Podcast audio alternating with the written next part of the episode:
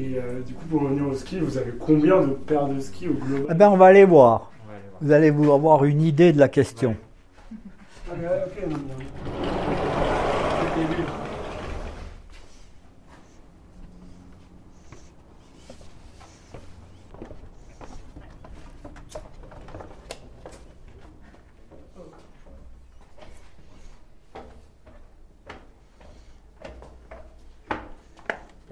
Ah oui.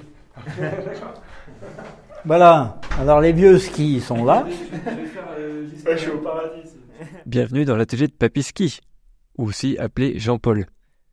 Je vous le présente. Il est né dans la ferme de ses parents à Saint-Gervais-les-Bains en 1943, et il a toujours vécu ici, sur cette jolie pente face au Mont Blanc. Il exercé au cours de sa vie une multitude de métiers dans la vallée, gérant de magasin de ski, moniteur, restaurateur de ski chez Atomic, couvreur ou même préparateur de ski de kilomètres lancés. Et tout au long de sa vie, Papy a vu la Haute-Savoie se transformer. Et alors un jour, la ferme de ses parents doit être vendue, et il se retrouve face à l'immensité de sa collection de skis à stocker. Et c'est presque naturellement qu'il en est venu à construire au fond du jardin le musée du ski. C'est une collection privée sans prétention qu'il a amassée au fil des années, des amitiés, des échanges et des brocantes. Aujourd'hui, la collection se compose de centaines de paires de skis. Ça va du ski alpin, de fond, de skating, mais aussi de kilomètres lancés, des premiers skis en bois aux skis paraboliques d'aujourd'hui, en passant par une myriade de technologies de fixation. Mais il y a également des monoskis, des squales, des engins de glisse en tout genre, des pots de phoque, des bâtons et des photos d'époque. Mais je dirais que la richesse de cette collection réside dans toute la connaissance de Papy, enrichie d'humour, de prise de position, ainsi que 80 ans d'anecdotes, qui nous aident à comprendre le ski, son évolution, et qui d'une manière nous invitent à regarder la montagne autrement. Il vous ouvre aujourd'hui les portes de sa collection, vous raconte l'histoire du ski et n'oublie jamais de finir la visite par le médicament, la sapinette maison. Je m'appelle Julien et je vous invite à découvrir la collection de ski de mon grand-père. À travers ce projet, je souhaite partager cette collection avec vous et vous faire découvrir le ski, selon Papy Ski. Bonne écoute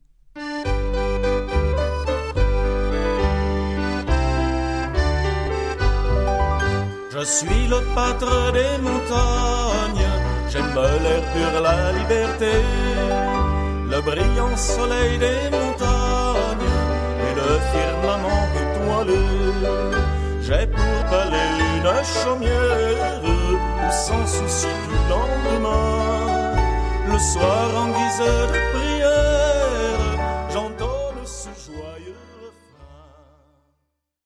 Salut à toutes et à tous.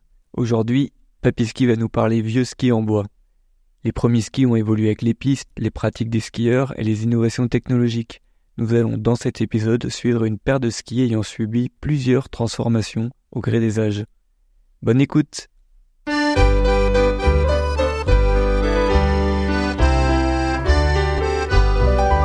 Je suis le des montagnes, j'aime l'air pur, la liberté, le brillant soleil des montagnes et le firmament étoilé. J'ai pour palais une chaumière où sans souci du lendemain, le soir en guise de prière, j'entonne ce joyeux refrain. Ça remonte à aussi loin, le ski?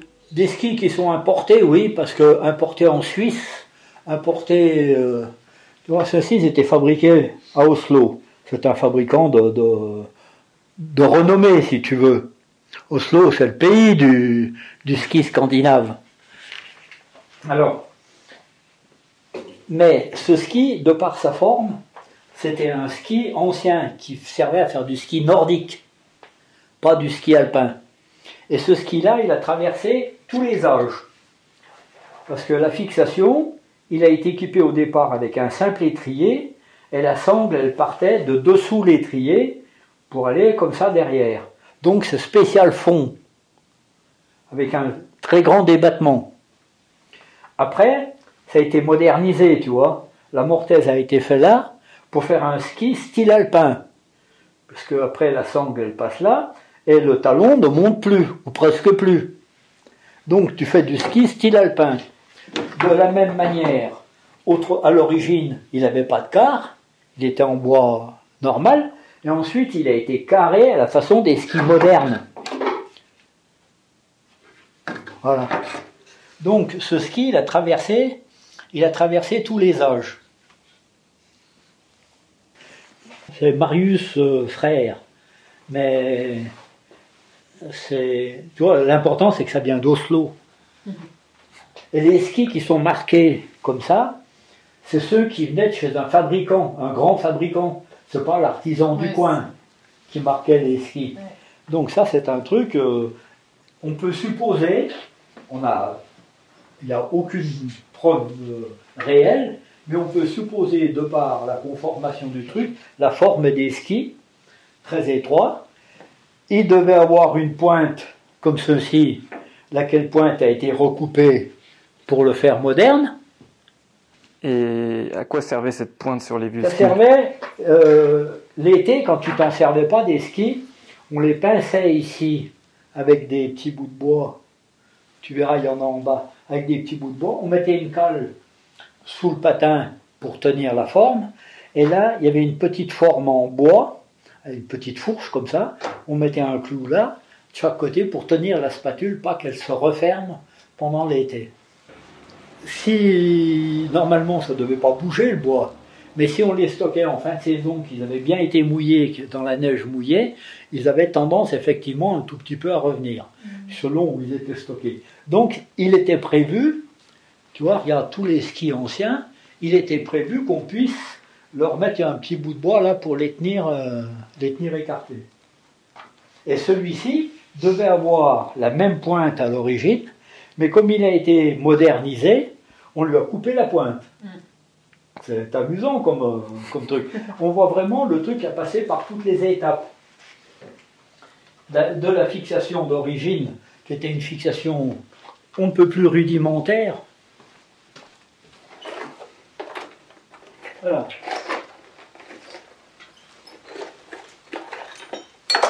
Voilà, la fixation d'origine, c'était celle-là. On trouve tout ce qui est plus rudimentaire. Voilà. Toute simple. Une simple équerre en métal. T'en mettais deux de chaque côté du pied? Ouais, ouais, voilà. Et après, donc, ça a été modernisé, ça a été, les fixations ont été changées, le, le ski a été carré, parce que de toute façon, les fabricants de ski ne faisaient pas, c'est pas eux qui posaient l'écart. C'était le magasin de ski qui, qui posait l'écart.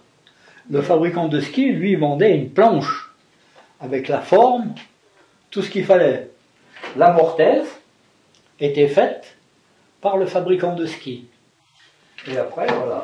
Et après, le, le magasin, lui, mettait des fixations et à la demande, et à la demande, parce que sur les skis, même euh, plus tard, euh, mettait l'écart. Le fabricant de skis, c'était un menuisier. Alors, ça pouvait être un menuisier. J'ai des skis Staub, suisses. Ceux-là, bon, je crois. C'était des charrons, fabricants de, de roues de char, à l'origine. Non, ça c'est Goldwyn. C'est lesquels les Staub, c'est ceux-là? Staub. Voilà. Staub, c'était un charron.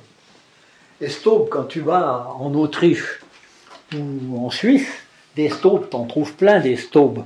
C'est un nom bien dans le milieu de la montagne et du ski.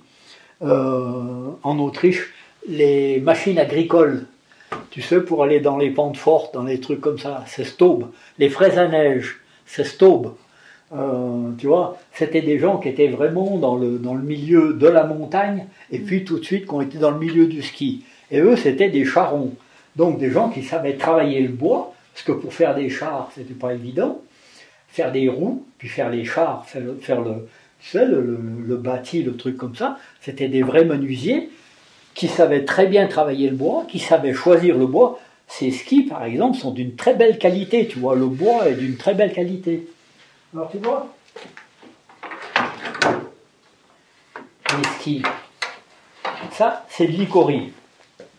Le bois est très fin, la veine est très fine, très serrée. Donc il est supposé à la fois s'il est mince, est souple, mais nerveux. Celui-ci, le bois étant de moins bonne euh, qualité euh, en elle-même, mais qu'on souhaite qu'il soit souple, la veine est prise à plat. Et donc, ça te donne un ski très souple. Ça, pour une femme qui est légère, ça donne un ski qui a de très bonne euh, qualité, de très bonne réaction. Et puis ça, c'est un grand ski pour un grand bonhomme qui est lourd. Et au lieu que la veine soit à plat, elle est sur la tranche. On dit sur d'os. De façon à ce que les veines, tu vois, il y a beaucoup plus de veines, elles sont beaucoup plus serrées. Et le ski, du même coup, le ski va être beaucoup plus rigide.